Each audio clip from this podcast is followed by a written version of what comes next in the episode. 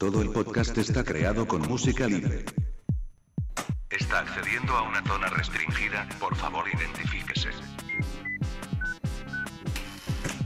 Identificación confirmada. Ya puede acceder a toda la información del mejor agente secreto. Hola a todos, bienvenidos al programa 027 de archivo007.com. Soy Alberto, pero me conoceréis como Clark en Foros 007. Este mes nos acompaña un miembro del foro que ya participó hace unos meses en un podcast anterior. Se llama Oscar y le conoceréis en el foro como Oscar Rubio. Bienvenido de nuevo al podcast.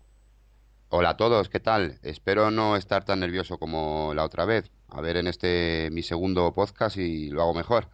Seguro que sí, ya verás que ahora que, que ya has participado en otra ocasión, pues seguro que ahora leerás muchísimo mejor y participarás eh, con más calidad, seguro.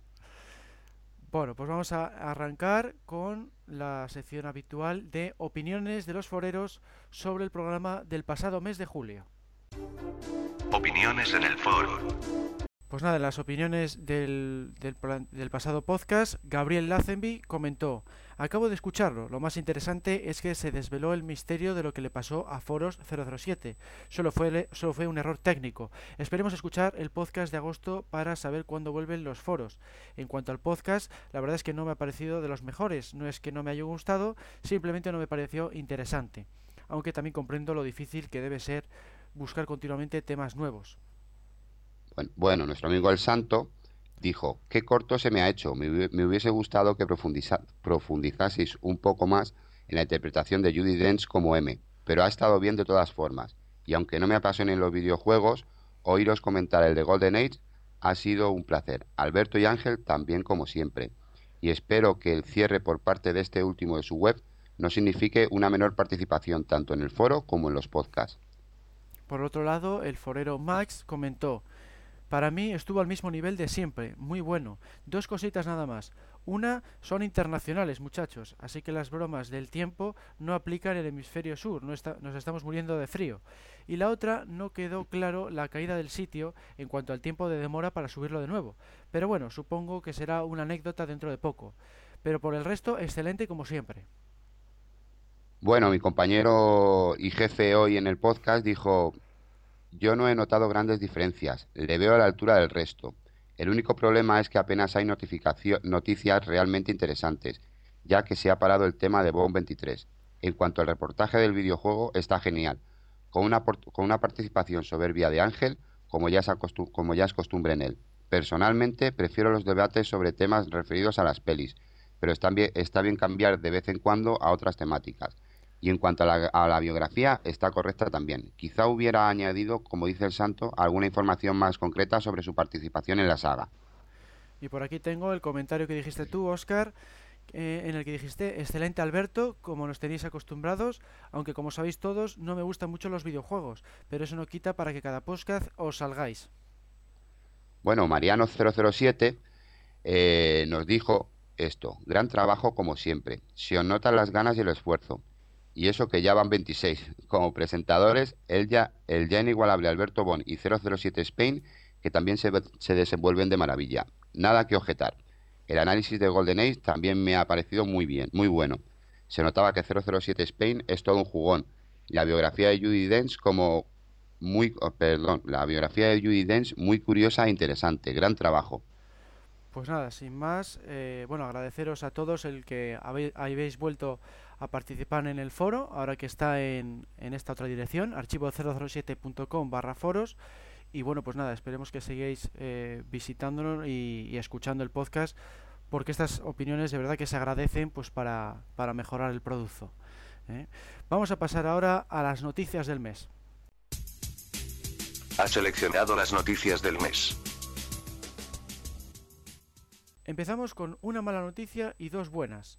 Empezaremos por la mala. Este mes la web 007 Spain ha cerrado, la cual se consideraba como una de las mejores fuentes de información sobre James Bond.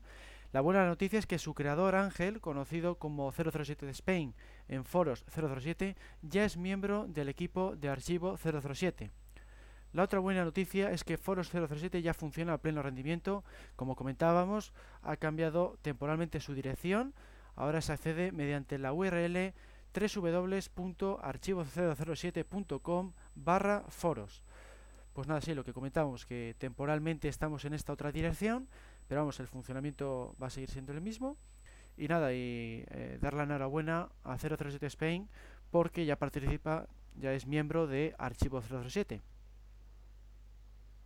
Pues sí, es, hombre, a mí me primero me sorprendió lo de la noticia de que cerrara Ángel su web de 007 Spain, pero bueno, por otro lado me alegro de que por lo menos le sigamos teniendo en, en Archivo 007 y eh, esperamos seguir compartiendo muchos buenos momentos con, con él. Yo conocí, conocí Archivo 07, 007 perdón, y Foro 007 pues por la web de Ángel, porque entre uno de sus enlaces estaba la vuestra.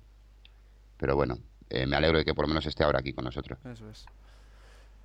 Bueno, eh, no hay quien supere a 007.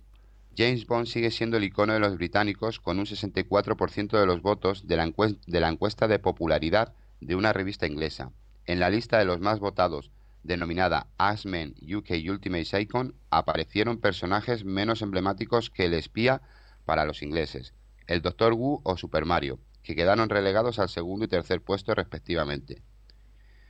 Bueno, la verdad es que esto de comparar a James Bond con Super Mario no es que me haga mucha gracia. Pero.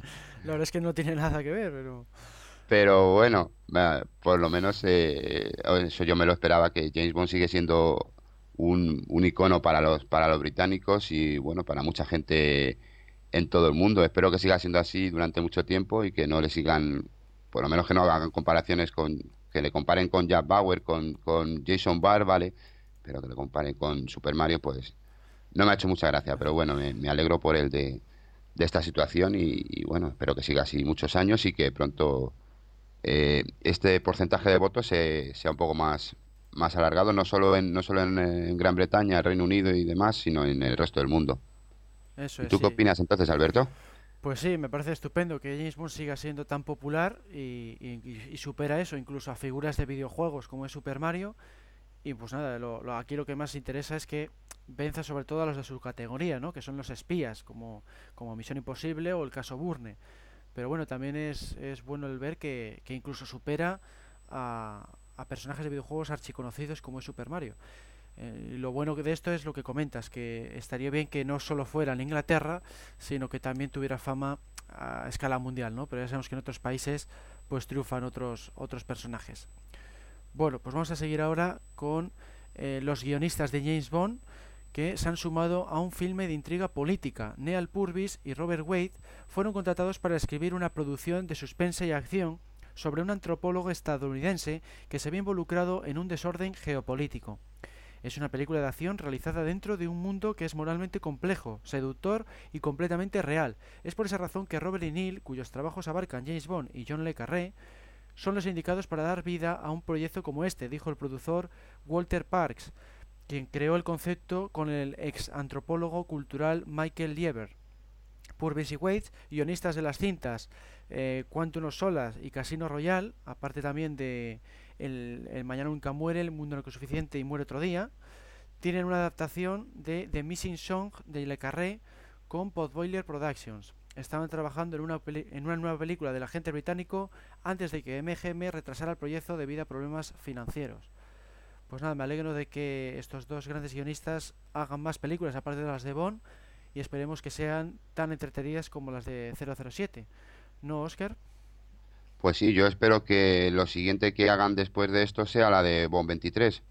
Y bueno, teniendo en cuenta que hicieron un buen trabajo en, no en todas, pero en varias de las películas que, que han escrito, pues espero que también la hagan, la hagan con esta. Bueno, vamos, a ver. Eh, otra noticia que tenemos en Archivo 007 este mes es que el guionista Tom Makienbich quien recientemente había estado luchando contra un cáncer, murió el pasado sábado en Los Ángeles a la edad de 68 años.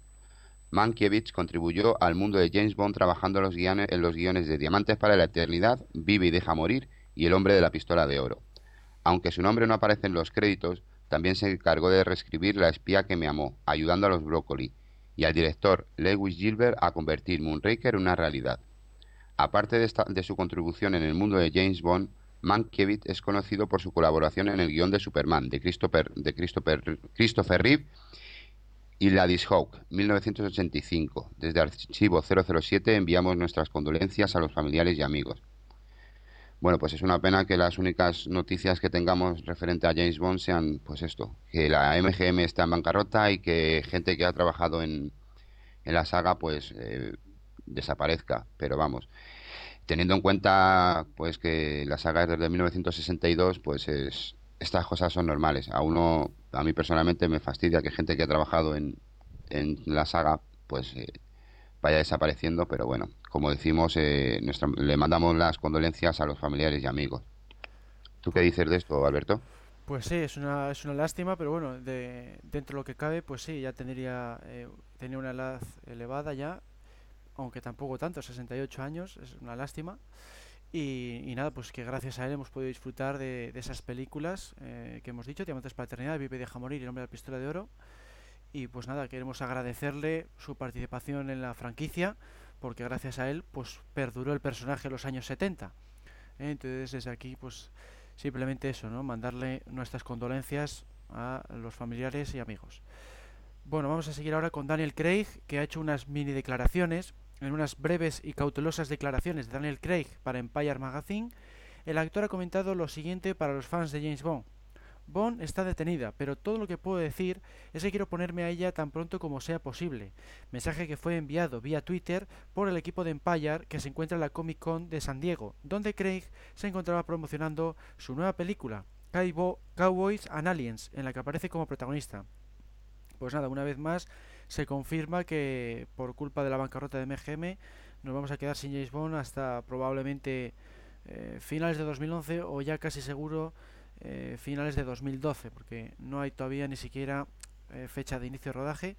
Entonces nada, nos tenemos que conformar con películas como las que decíamos antes de, de Neil Waits y, y Robert Wade de Rare Wade y Neil Purvis y esta de Cowboys and a ver qué tal está ¿Tú qué opinas, Oscar? Bueno, pues para mí esto de que de que se esté retrasando tanto la Bond 23 no me, no me gusta mucho porque yo esperaba haber visto perdón una, una de Bond 23 pues en este año o el año que viene pero bueno si realmente vale la pena a la hora de ver Bond 23 y, y hacen de Bond 23 una buena película y celebran su 50 aniversario por todo lo alto pues hombre por mí encantado las declaraciones de, del amigo Craig pues bueno Espero que sean acertadas y que pronto tengamos noticias de, que realmente se han puesto a trabajar en ello. Bueno, pues vamos a ver otra noticia. La semana pasada, Entertainment Weekly publicó en su, en su, revista un artículo un tanto pesimista sobre el futuro de la serie de James Bond, basado en fuentes internas y responsables anónimos de la MGM. El artículo sugiere que Daniel Craig está llenando su calendario con otras películas y franquicias potenciales afirmando que parece haberse distanciado, en referencia a previas detenciones en el ritmo habitual de la saga Bond, como la que se vivió entre 1989 y 1995, la revista afirma, según un ejecutivo de la MGM, que actualmente ninguna franquicia se puede permitir permanecer tanto tiempo alejado de las pantallas. Pierdes el momento, incluso para Bond podría ser letal. En Neon Production parecen no estar de acuerdo, el parón de cuatro años entre Muere otro día y Casino Royal ciertamente no afectó a los resultados de taquilla. De hecho, sucedió todo lo contrario. Es más, la revista parece haber olvidado la historia de franquicias como Batman y Star Trek. Todo parece una maniobra al más puro estilo de Elliot Carver, en la que se reciclan titulares con citas de fuentes no conectadas con la situación actual y, por tanto, contrarias a la información de Eon y Daniel Craig.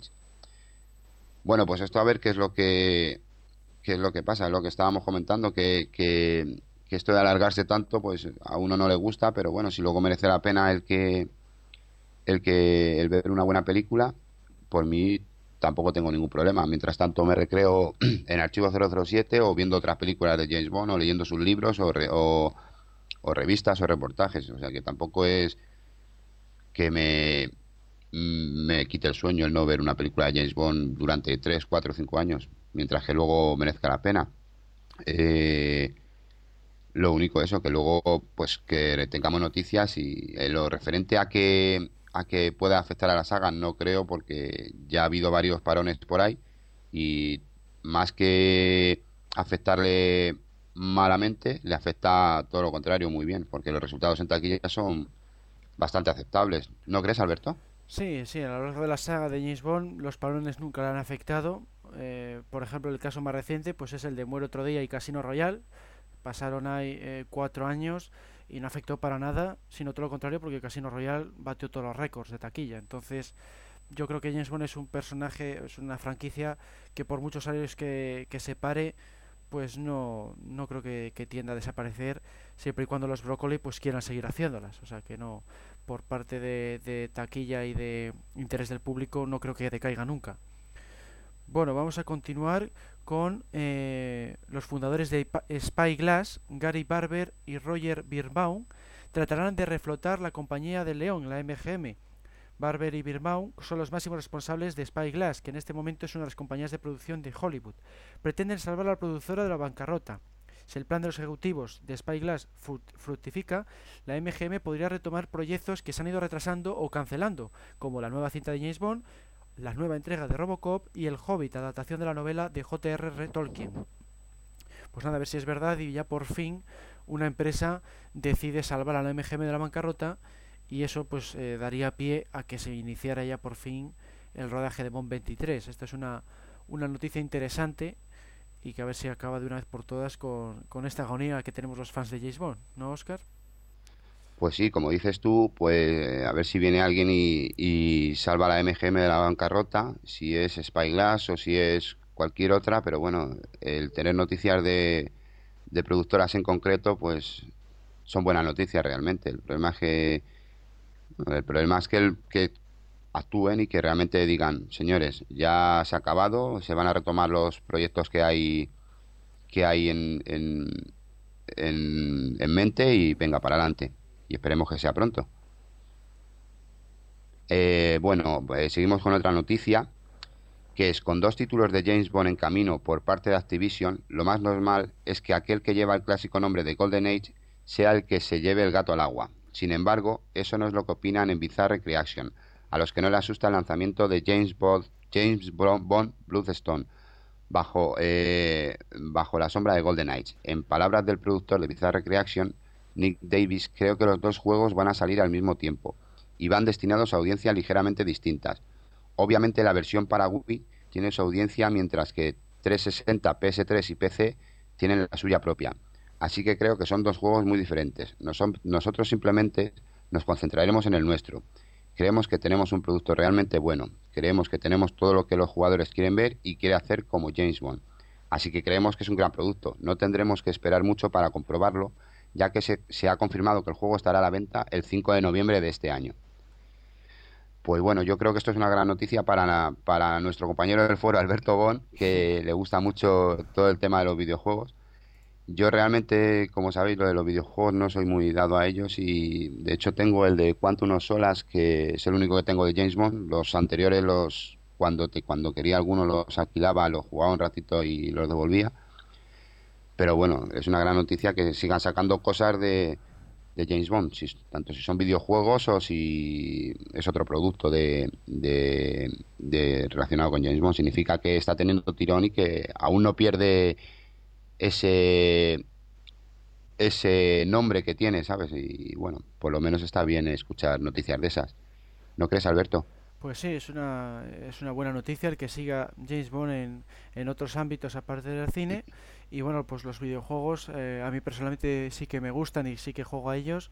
Y este pues nada, le esperaré con ansias para probarle.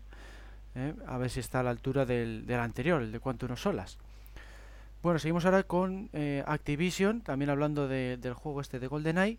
Confirma que el pack del juego GoldenEye más mando costará 69,99 euros. Estará disponible en noviembre, al igual que el juego. Inspirado en la legendaria pistola de oro, el mando dorado ofrece a los fans de Wii una nueva forma de jugar.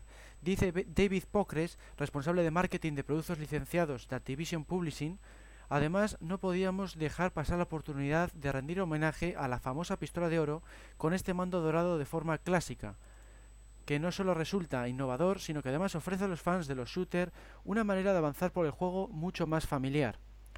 Pues sí, he estado viendo una imagen que pusieron en Archivo 007 precisamente del mando este y la verdad es que tiene un diseño muy chulo y me imagino que eso, que los jugadores de, de la Wii estarán encantados.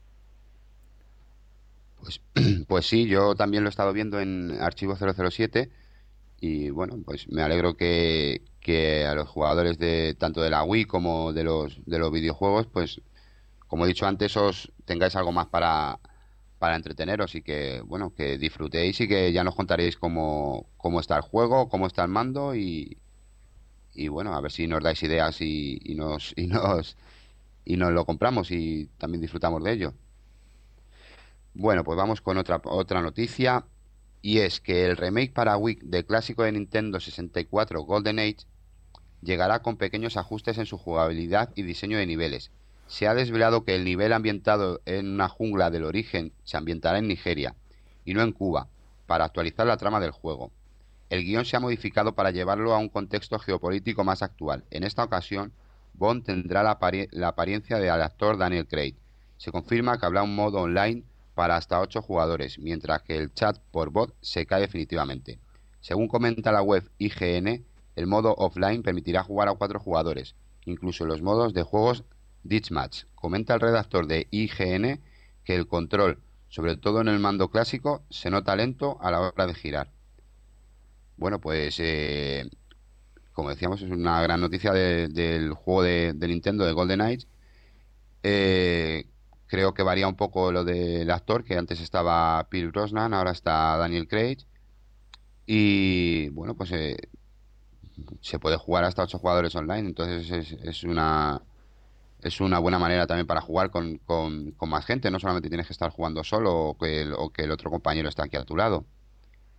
Eh, lo único, pues, a lo mejor lo que dicen sobre el control, que el mando se nota un poco lento, pero bueno, pues, supongo que eso ya se irá mejorando con el tiempo y ya se inventarán otras cosas. ¿No crees, Alberto? Sí, igual es que han probado una versión beta o una demostración, pero espero que el juego final pues corrija ese error porque si no puede ser un, un fracaso. Y lo que me resulta curioso de esta noticia es que el juego GoldenEye pues salió hace ya más de 10 años, va a salir ahora otra vez y, que le hayan cambiado los diseños, eh, pues me resulta curioso, ¿no? Porque como está basada la película, me extraña que cambien, pues eso, Nigeria por Cuba, que pongan, en vez de a Pierre ponen a Daniel Craig. Mm. Si se supone que va a estar basado en la película GoldenEye, pues al cambiar eso ya no está basado en la película, ¿no? no para eso que saquen uno de James Bond con otro título, es un poco extraño. Pero bueno, en cualquier caso, pues eh, me imagino que es una, es una buena noticia para, para los jugadores de consolas.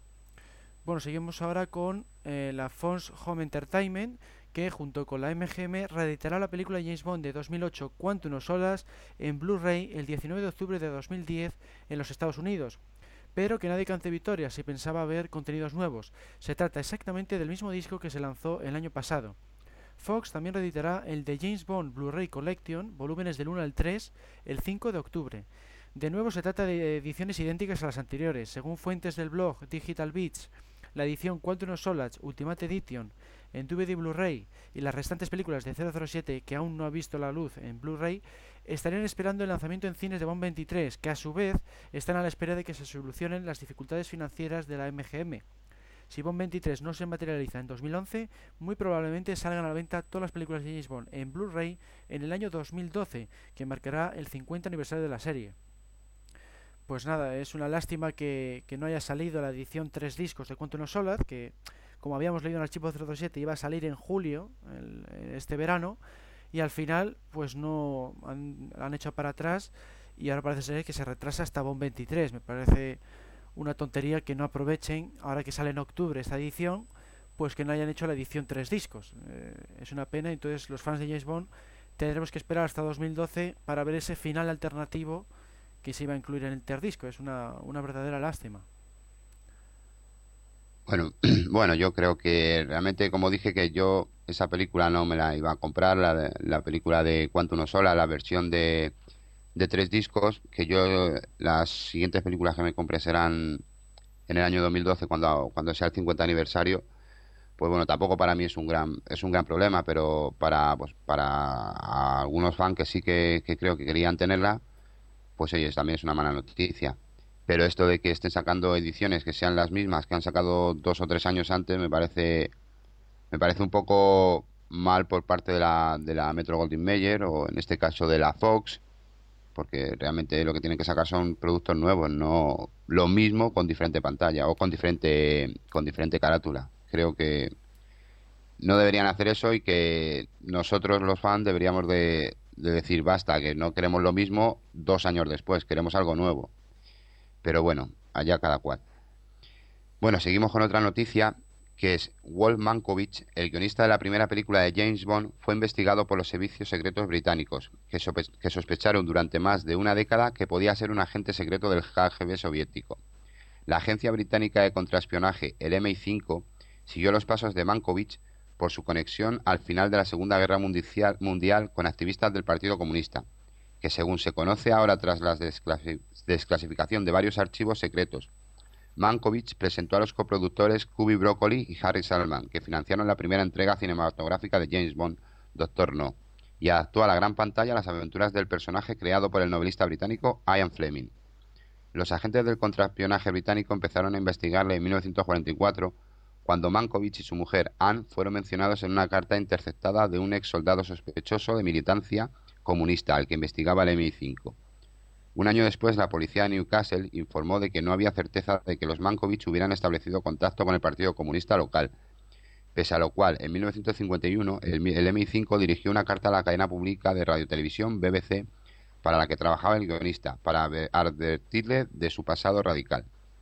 Tras esta carta hubo un lustro de silencio, pero los temores del MI5 volvieron a aparecer en 1956, cuando Mankovich regresó en una, revista, en una visita de 10 días a la Feria de Juventud Mundial en Moscú y expresó su deseo de coproducir una película con los soviéticos.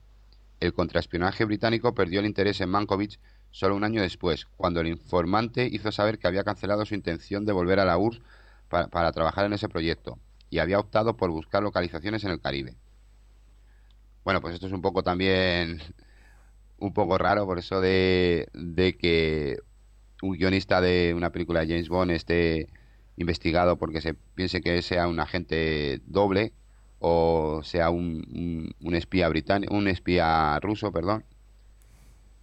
No sé, esto, bueno, como, como ya hemos visto, pues eh, se cambió en el, en el año 57, creo, eh, cambiaron de opinión y, y por lo menos ha pasado ya a la historia.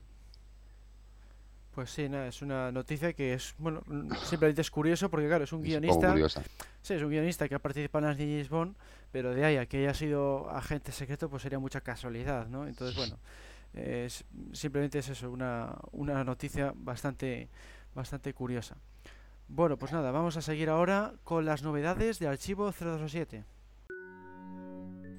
Agente Burne. Presente. Agente Bauer. Presente. Tengo una misión de alto riesgo para vosotros. Debéis impedir que un terrorista destruya Londres con un satélite. Aquí tenéis el informe. No sé si seré capaz, jefe. Yo tampoco lo veo claro. Pues ya sabéis lo que tenéis que hacer, ¿no? Pillar armas a saco. No. ¿Pedir ayuda a los SWAT? No, hombre, no. Tenéis que enteraros de cómo lo haría James Bond. Id a vuestros ordenadores y entrad en archivo007.com. No lo olvides, entra en www.archivo007.com, la mejor web del mejor agente secreto. En primer lugar, queremos anunciar que Archivo 007 no solo ha superado los 500 fans en Facebook, sino que además cumple 8 años online. Ahí es nada. Desde aquí queremos, queremos, felicitar a todos aquellos que colaboran en la actualización de la página y, por supuesto, a todos aquellos que la visitan con frecuencia y participan en el foro. En cuanto a las novedades propiamente dichas, una de las principales de este mes de agosto ha sido la celebración de la cuarta microquedada de Archivo 007. Los foreros Javier, conocido como Aficionadillo, y Alberto, conocido como Alberto Bon, acudieron a mi casa en Santander, Clark, con motivo de grabar el gran concurso de James Bond. Les preparé una serie de preguntas siguiendo el estilo de varios concursos de televisión, como el 50 x 15 o el pasapalabra. Se compuso de cinco fases grabadas en cinco vídeos que ya podéis descargar desde la sección Media Vídeo Debates. Bueno, yo aún no lo he visto, me lo tengo que descargar y ya os contaré qué es lo que, es lo que me ha parecido, ¿vale? De todas formas, otra novedad ha sido un nuevo podcast temático, y ya van 14, presentado por Clark. Trata sobre los estrenos de las 22 películas, es decir, la recaudación de taquilla, la opinión de los críticos, el merchandising, etcétera. Eso es. Bueno, por otro lado, se ha actualizado la sección errores de Desde Rusia con Amor. eh, también se ha actualizado la sección de errores de Diamantes para la Eternidad. Por otro lado, la sección de esa misma sección, pero de Al Servicio Secreto de Su Majestad, también se ha actualizado. Y lo mismo ha pasado con eh, Solo para sus ojos, que también la- se ha actualizado.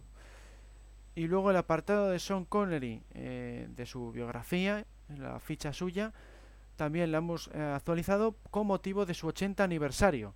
Desde el Archivo 007 queremos felicitarle y agradecerle una vez más su participación en la saga. Bueno, y, también decir que hay un nuevo cómic de la editorial Zig Zag, el número 25, titulado Los Cuervos. Y otro cómic de esa misma editorial, pero el número 26, el siguiente, que se titula El piloto desaparecido. Biografía del mes.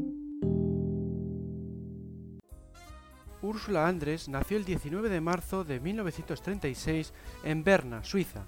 Su madre, Anna, era sueca y su padre, Rolf Andres, era un diplomático alemán que fue expulsado de Suiza por razones políticas. Estuvo desaparecido durante la Segunda Guerra Mundial. Úrsula tuvo cuatro hermanas y un hermano. Su idioma nativo es el alemán sueco, pero también habla inglés, francés e italiano con fluidez. La joven Andres, si bien podía parecer un tanto fría e incluso huraña, pronto dejó claro su deseo de explorar el mundo más allá de las fronteras suizas. Por ejemplo, en una ocasión se escapó con un actor italiano a la temprana edad de 17 años. Más tarde volvió a casa tras la intervención de sus padres. Poco después viajaría a París para estudiar pintura, escultura y danza. Luego empezaría su carrera como modelo de arte en Roma, lo cual la condujo a sus primeros papeles en la industria del cine italiano. Debutó en 1954 y hasta principios de los 60 trabajó en un total de tres películas y se la vio en un capítulo de la serie televisiva Thriller. Gracias al romance que mantuvo con Marlon Brando, firmó un contrato con Columbia Pictures y fue a los Estados Unidos. Allí conoció a John Derek, un actor y director californiano con el que se casaría poco después, en 1957. La fama llegó algo más tarde con el personaje de Honey Rider, una recolectora de conchas marinas, objeto de deseo de James Bond en la primera entrega de la serie, Doctor No, estrenada en 1962. En España se cambió su nombre por el de Linda Ryder para que encajara la expresión de sorpresa de Bond al escuchar el peculiar nombre, ya que Honey significa miel. En una archiconocida escena, sale del mar Caribe vistiendo un bikini blanco, una secuencia que la convirtió en la quinta esencia de la chica Bond y en todo un icono. Mi entrada en el filme vistiendo un bikini en una bonita playa me hizo mundialmente famosa como chica Bond, comentó la actriz. Y el bikini de ese clásico momento del cine y de la historia de Bond se vendió por 35.000 libras, unos 42.000 euros, en una subasta en 2001. En 1995, Úrsula fue elegida por la revista estadounidense Empire Magazine como una de las 100 mujeres más sexys del cine de todos los tiempos. En 2003, una encuesta británica del Channel 4 la otorgaba el puesto número uno por su aparición en Dozorno en la lista de los 100 momentos más sexys. En 2007, una encuesta australiana la situaba en el puesto número 2 de los 20 momentos más sexys del cine. Por otro lado, en el ámbito puramente cinematográfico, recibió el Globo de Oro de 1964 a la nueva estrella del año. Y eso que la voz no era suya, ya que debido a su fuerte acento fue doblada por Nicky van der Zyl. Curiosamente, su elección para el papel no estuvo motivada por su experiencia en el cine italiano, sino porque los productores de Dozorno la vieron en un póster en el que vestía una camiseta mojada. Una vez se pusieron en contacto con ella y pudo leer el guion, estuvo a punto de rechazar la oferta. Le pareció absurdo y muy malo, pero gracias a los ánimos de su marido y del actor Kirk Douglas, acabó aceptando el que sería su trabajo más conocido y el que le abrió las puertas de Hollywood. Solo cobró 10.000 dólares, pero disfrutó en gran medida de la estancia en Jamaica y se hizo amiga de Sean Connery. Entre las anécdotas más curiosas acontecidas durante el rodaje está aquella en la que Úrsula se cayó sobre un coral, haciéndose un corte en la rodilla. Afortunadamente fue tan leve que se pudo solucionar con algo de maquillaje. Precisamente el maquillaje fue un factor importante, dado que la tez de su piel era blanquecina y no había tiempo para que se pusiera morena bajo el sol de Jamaica, se le aplicó maquillaje por todo su cuerpo. Este remedio provocó una situación de lo más graciosa. Los miembros del equipo entraban a su habitación con la excusa de traerle el desayuno y así poder verla desnuda, mientras el maquillador la pintaba en el cuerpo con una brocha. La actriz comentó que llegó a disponer de 20 bandejas de desayuno. Su aparición en Doctor No fue una de las pocas cosas que agradaron al creador del personaje, Ian Fleming. El escritor se hizo amigo de la actriz durante el rodaje en Jamaica y quiso rendirle homenaje mencionándola en una de sus novelas de 007, dando su nombre y apellido a uno de los personajes del servicio secreto de Su Majestad. Al año siguiente, en 1963, Andrés coprotagonizó junto a Elvis Presley la película El ídolo de Acapulco. Trabajó con Frank Sinatra en Cuatro tíos de Texas, también de 1963. Se la vio junto a Marcello Mastroianni en La víctima número 10, de 1965, e hizo de condesa en Las Águilas Azules, de 1966. También apareció en la sátira bondiana Casino Royale, de 1967, haciendo de Vesper Lind, una espía ocasional que persuade a Evelyn Tremble, interpretado por Peter Sellers, para que cumpla una misión. En esta película se puede escuchar su propia voz, a pesar de su fuerte acento. Entre filme y filme apareció desnuda en la revista Playboy en 1965 y se divorció de John Derek en 1966. No obstante, siguieron siendo amigos hasta su fallecimiento en 1998. Tras el divorcio, se la relacionó con muchas de las estrellas de Hollywood, entre las que se incluían Marlon Brando y James Dean. Pero no fue hasta 1980 cuando tuvo un hijo, Dimitri, con el actor americano Harry Hamlin. Hamlin fue su compañero de reparto en Furia de Titanes, estrenada en 1981. En la década de los 70 trabajó en producciones inglesas, francesas y sobre todo italianas, como por ejemplo Sol Rojo, La enfermera o La montaña del dios caníbal. Sus papeles seguían teniendo que ver con el erotismo y la aventura, y se la siguió considerando toda una sex symbol hasta finales de los 70. Ya en los 80 se dedicó principalmente a la televisión. La producción cinematográfica más relevante fue la mencionada Furia de Titanes. Participó en la popular serie televisiva Falcon Crest y en la premiada miniserie Pedro el Grande. En 1982 su relación con Harry Hamlin llegó a su fin. En los 90 siguió la pauta de la década anterior, ya que se dedicó principalmente a las producciones televisivas. Sus últimos papeles para la pantalla grande fueron en Cremaster 5 de 1997, una saga de películas surrealistas, y The Birth Preachers de 2005, una comedia suiza de bajo presupuesto.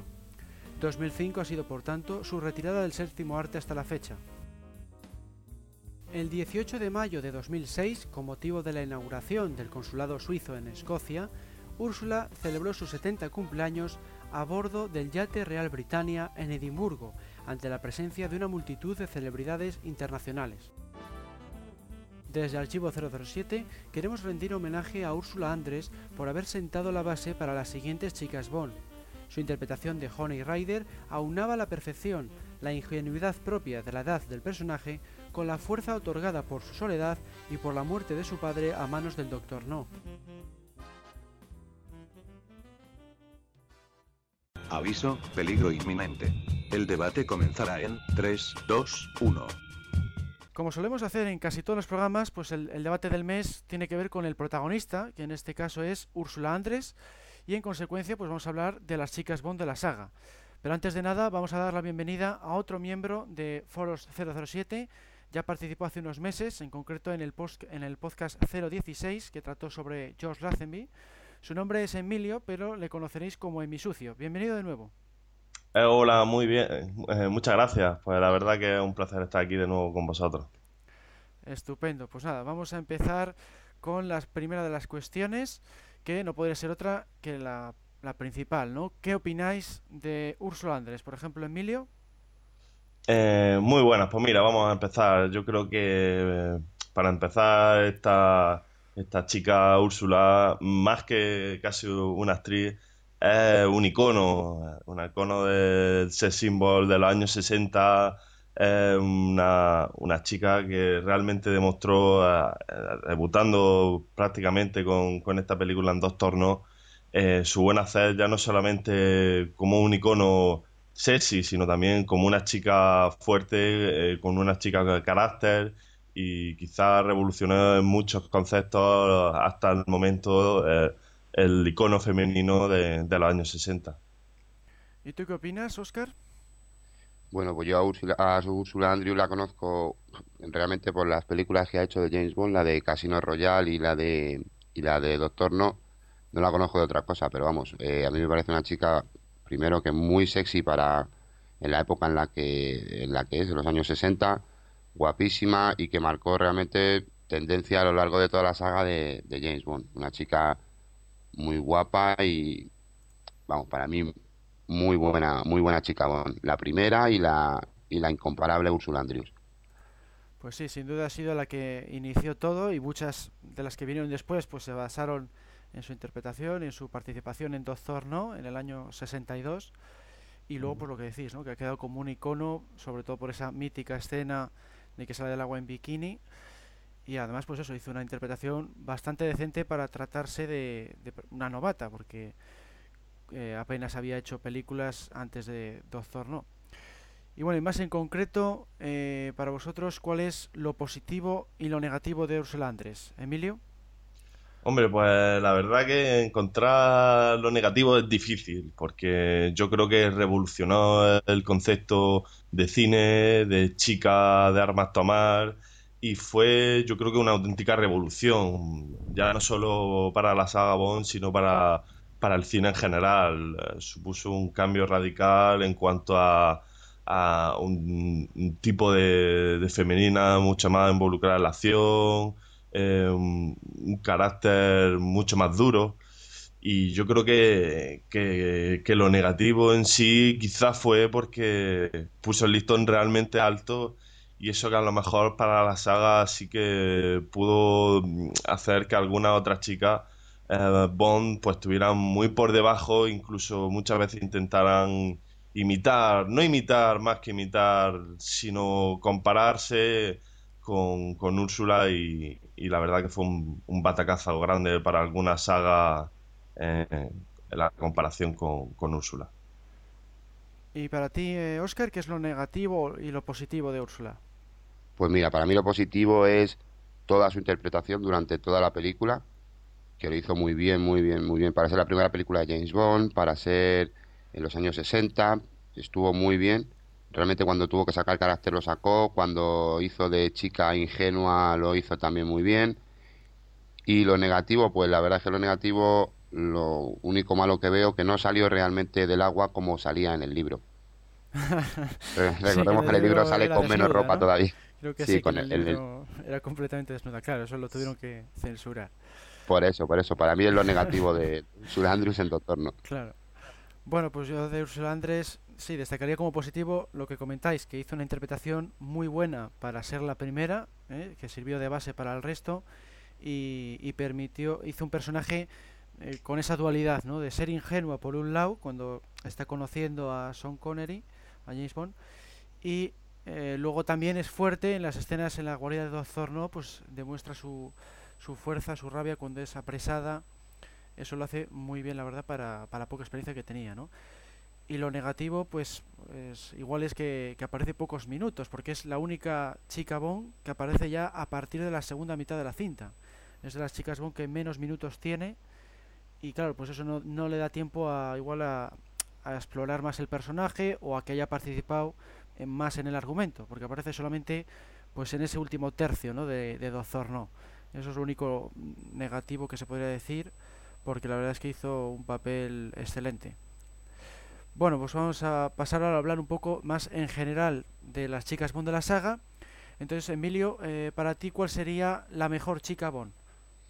Pues mira, la verdad que esta pregunta es realmente difícil porque quedarse solo con una, pues ya sabéis que, que es muy complicado. Además, cambiando las décadas, nos encontramos con una tipografía de, chicas totalmente diferente que va evolucionando con el, con el paso de, los años. Eh, eh, la verdad que si me tuviera que quedar con una, hombre, me gusta mucho eh, Claudine Ecker, eh, dominó en, en Thunderbolt. Me parece una actriz que transmite mucho esa elegancia, esa dulzura, pero mm, también esa fuerza que necesita una chica Bond pero me voy a quedar sin duda con, con Bárbara Bach en La espía que me amó, porque yo creo que llevó un paso más allá eh, lo que es ser una chica Bond y fue un papel totalmente coprotagonista, lleno de acción, lleno de amor, lleno de drama y la verdad es que, que me encantó. O sea que me quedaría quizás con Bárbara Bach, una chica fuerte, una chica mm, con mucho portento. ¿Y tú, Oscar, cuál es eh, tu favorita? Bueno, yo creo que como la mayoría de los chicos del foro sabrán, mi preferida es Honor Blackman, porque para mí hizo un gran papelón en, en Goldfinger, es una mujer que sabe lo que quiere, que va por ello, que al final eh, ayuda a Bond y bueno, para mí aparte de ser una mujer muy sexy, a mí me gusta mucho su interpretación y, bueno, pues toda ella en general. Pues sí, no, las dos que comentáis, pues sí, son de las más, eh, de las que más se suelen votar siempre. Eh, yo me quedaría particularmente, me gustó mucho la interpretación de Halle Berry Muere otro día, haciendo de Jinx, que porque es una espía que se la ve a la, a la altura de, de James Bond, participa en las escenas de acción eh, y la ayuda durante toda la misión, a partir de, bueno, de la mitad de la película en adelante, la ayuda. Y la verdad es que hizo una interpretación pues con esa elegancia, esa chulería que, que se espera ¿no? de una chica Bond, ¿no? Y, y, bueno, eso empezó realmente con Bárbara Bach, como comentaba Emilio, es la que fue la primera chica Bond que realmente la ponían a la altura del personaje y que participa no solo eh, como damisela en apuros, sino como eh, guerrera, ¿no? En las, en las escenas de acción. Y eso es lo que me gusta a mí de, de las chicas Bond, que también participen en la acción. Sí. sí. Y luego, por otro lado, eh, para ti, Emilio, ¿cuál sería la peor chica Bond? Pues la peor chica Bond, la verdad es que es complicado. También, como, como, como te comentaba, en- en casi todas las chicas Bond eh, siempre te, te transmiten esa serie de, de emociones, esa serie de, de, de energía. Pero si me tuviera que quedar con alguna en negativo, la peor chica Bond, pues quizás sería... mm, Vamos a ver, pues yo creo que Tania Roberts en, en el papel de Panorama para Matar, porque me parecía que volvió otra vez un poco el rol de mujer, un poco, entre comillas, tonta, eh, un poco en papel un poco simple, parece que va a venir una cucaracha y se asusta, no sé, eh, un papel que, que no, que no me transmitía ese carisma, ¿no? que suelen tener las chicas Bond y, y la veía más como una Hannah Montana que como, que como una chica, como una chica Bond realmente. Y para ti, Oscar, ¿cuál es la peor? Pues mira, para mí hay varias, perdón, pero pero yo me quedo con eh, con con Mary Goodnight, con la chica de el, el hombre de la pistola de oro, porque realmente para mí es una mujer que pasó sin pena ni gloria por esa película y lo único que está haciendo es luciendo palmito, muy bonito por otras cosas, pero para lo único que va, para lucir palmito y para fastidiar la misión a Bond, o sea, para lo único que está. Pues sí, ¿no? Las que dos que habéis comentado es justo las que yo iba pe- había pensado también, porque es que son dos chicas, pues eso, que no poco creíbles, porque son tan sumamente asustadizas, pues que, que, que ni te lo crees, ¿no? Y, y no participan para nada en la acción, están todo el rato eh, pues poniendo en apuros a Bond a la hora de rescatarlas, eh, y bueno, pues la verdad es que sí, que poco poco tiene que ver con la trama de la película, ¿no? Parece que están más de adorno que otra cosa. Ese es el defecto que suele que solemos ver en la saga de Bond, que en muchas ocasiones pues no asignaban un papel decente a las a las chicas Bond. Y esos dos casos pues son de los más re- representativos y los que más solemos votar tanto en el foro como en, en las encuestas, ¿no? Y bueno, en cuanto a villanas, eh, para ti Emilio, ¿cuál sería la peor la mejor villana? Eh, pues en este sentido sí que lo tengo bastante claro. Me quedo con Caroline Munro en su papel de Naomi en La espía que me amó. Sin duda, aquel guiño con el ojo en el helicóptero mientras persigue a James Bond en su Lotus Esprit blanco por las carreteras. Sin duda, yo creo que es otro de, de esos iconos de la saga que, que te hacen recordarlo de por vida y, y su sensualidad. Aparte de que es una chica muy, muy, muy, muy, muy fuerte, muy guapa y yo creo que lo tiene todo para ser una auténtica villana descarada. Y para ti, Oscar, ¿cuál es la mejor? Pues mira, para mí, a la que mejor veo como villana es a Fran Jansen. Siempre lo he dicho que es una mala muy buena y bueno, la verdad es que la tía se lo, se lo curró en, en Golden Age y es una, aparte que es una actriz muy buena, una mujer muy sexy y hizo de mala estupendamente. Sí, a mí es la, esa es la que iba a votar yo precisamente. eh, Xenia Onatop en, en GoldenEye, eh, interpretada por Frankie Janssen. Es que es una villana completamente distinta a lo que se había visto, bueno, y que no se ha visto, no se ha vuelto a ver, ¿no? Que tenga esa agresividad, que disfrute de la violencia. Es un personaje sádico, eh, retorcido. La verdad es que hizo una interpretación realmente, realmente espectacular. Y vamos, que, que supongo que mucha gente también eso la haya votado como la mejor villana junto con, con Electra King en El Mundo Nunca es Suficiente, que también hace un papel pues de altura, ¿no? Y bueno, en cuanto a la peor villana, Emilio, ¿cuál sería para ti la peor? Pues yo creo que la peor me quedaría con Gemma Arterton en Quantum of Solace, más que nada porque yo no sé si mm, sería villana, Bueno, eh, buena, mala. Sí, es más aliada porque pertenece a la CIA. Sí, pues no sé, quizás me quedaría con ella por su... por no saber si es buena o mala, aunque luego buena, también se supone que hace papel de mala.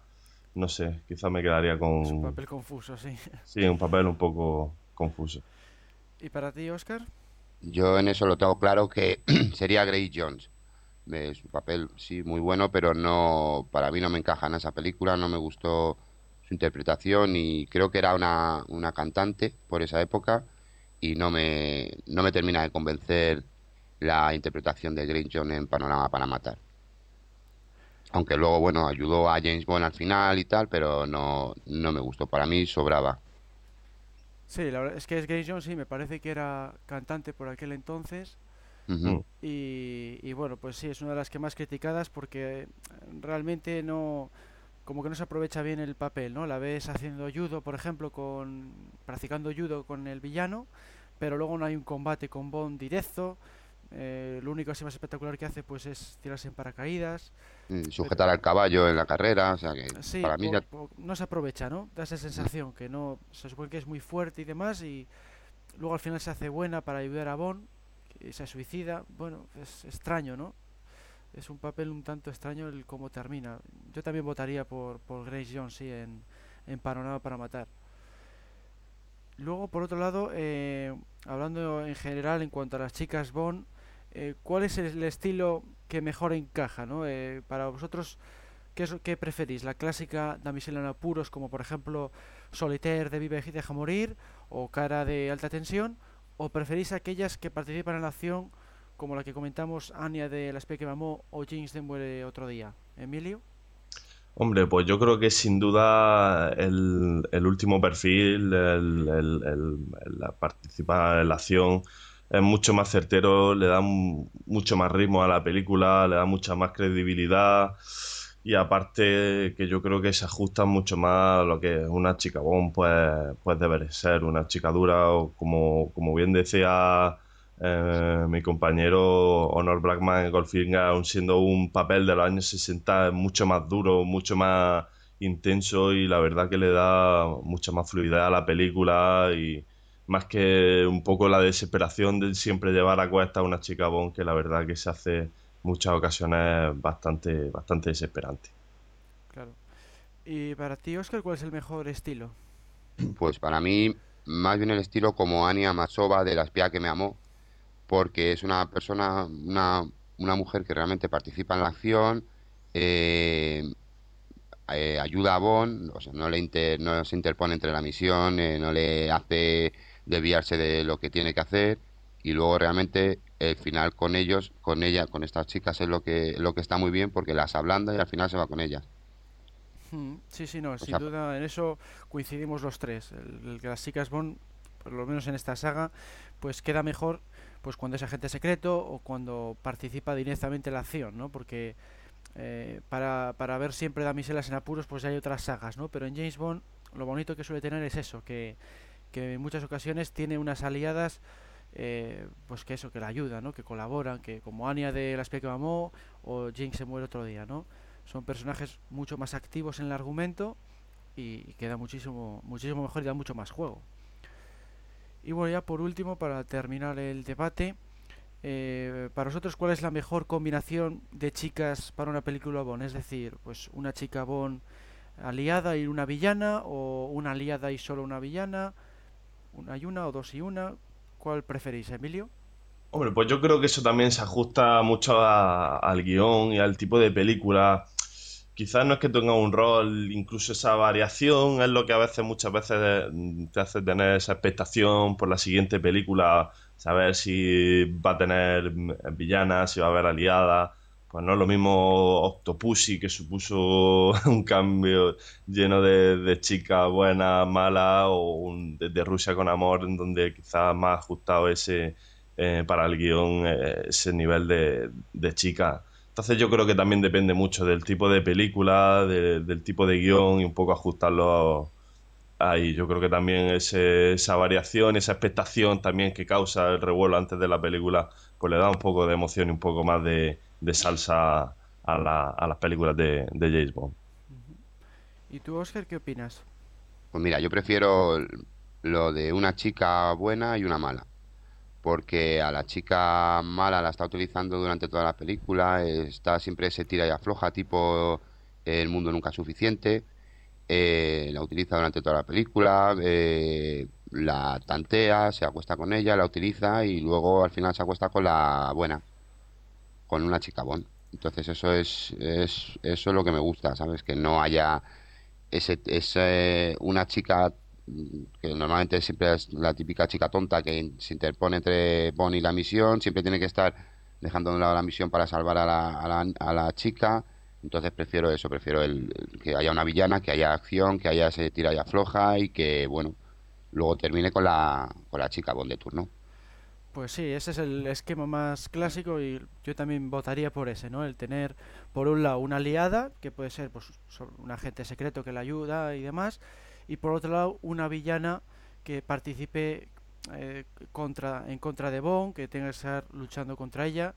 Eh, el mejor ejemplo, pues por ejemplo, es el de GoldenEye, ¿no? Tenemos a Senia, que es una, una villana con mayúsculas, que se enfrenta a él incluso cuerpo a cuerpo, es una de las novedades que tiene esa película y por otro tienes a Natalia que la ayuda con el temas temas de informática no esa es una combinación que, está genial. Porque en otras ocasiones por ejemplo alta tensión que solo tiene esa cara pues como que cojea no porque eh, no le falta una villana ahí también para, para que dé más juego al guion y al argumento. Normalmente es el mejor la mejor combinación pues podría ser esa no pero bueno también como dice Emilio depende muchísimo de cómo, de cómo sea el argumento, porque algunos argumentos igual no se pueden encajar. ¿eh? eso depende mucho de cómo sea el guion. Bueno, pues con esto hemos llegado al final del debate. Eh, queremos agradecer la participación de Emilio. Gracias por, por venir al debate.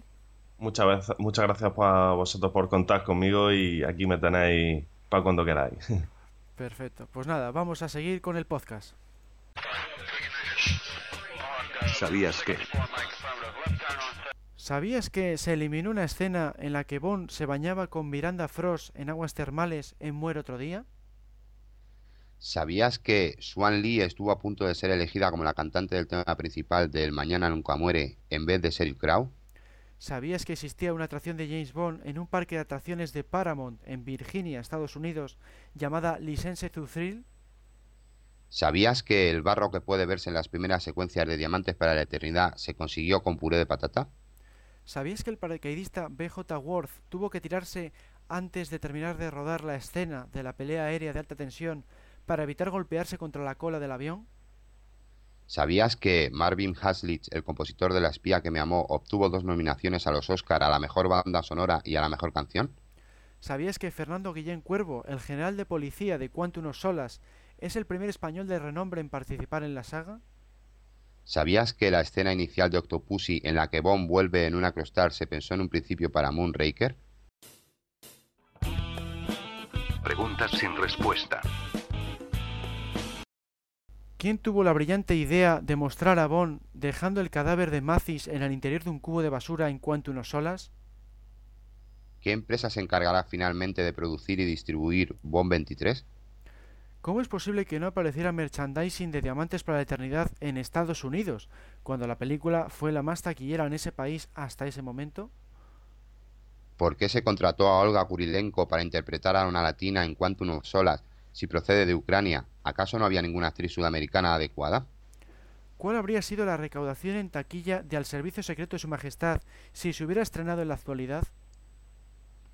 ¿Para qué llevaba Bond un, disp- un dispositivo de abrir cajas fuertes en Solo se vive dos veces si no sabía que esa noche iba a acudir al edificio de Osato? Hola, sabemos que te gusta mucho el programa que estás escuchando, así que seremos héroes. Somos 00 Podcast, tu podcast de cine, cada 15 días en 00podcast.es. Adiós. Terminamos este podcast 027 de agosto de 2010. Espero que os haya gustado tanto más que los anteriores. Y por supuesto, nos vamos a despedir sin agradecer la participación de Oscar. Eh, bueno, agradeceros yo a vosotros el darme la oportunidad de, de participar en este segundo podcast personal mío. Y gracias a ti, Alberto, y a Emilio por, por estar ahí también. Y ha sido un placer conocerle también personalmente, bueno, personalmente a través de, del podcast. Pero bueno, que me ha gustado mucho esta segunda participación. Espero tener la oportunidad de hacerlo en otro momento también. Pues sí, seguramente siempre estamos necesitando gente pues para, para participar, como es todos los meses, pues claro, siempre nos hace falta un copresentador y un invitado, así que más adelante seguramente te llamemos y además en esta segunda ocasión pues ya te has visto mejor, ¿no? Pues sí, mm, bastante más suelto, aunque había noticias que no las conocía por- porque he estado de vacaciones y no me ha dado tiempo a leer y releer entre Archivo 007, pero bueno, me, me he encontrado mejor, más suelto y bueno, pues la verdad es que con tu ayuda todo es más fácil. Claro, pues nada, oye, gracias por participar y nada, pues nos vamos a eh, despedir, ya hemos concluido el programa y solo nos queda eh, pues animaros a todos los oyentes a que participéis también. Eh, lo único que tenéis que hacer es enviarnos un email a podcast@archivo007.com. El mes que viene vuelve Bon, Alberto Bon. Hasta entonces podéis enteraros de las últimas noticias y novedades en archivo007.com y su foro, al que de momento, como hemos visto, se accede por la dirección www.archivo007.com barra foros. Un saludo a todos y hasta la próxima. Cerrando sesión. Sesión cerrada. Que pase un buen día y tenga cuidado con Quantum. Está en todas las partes.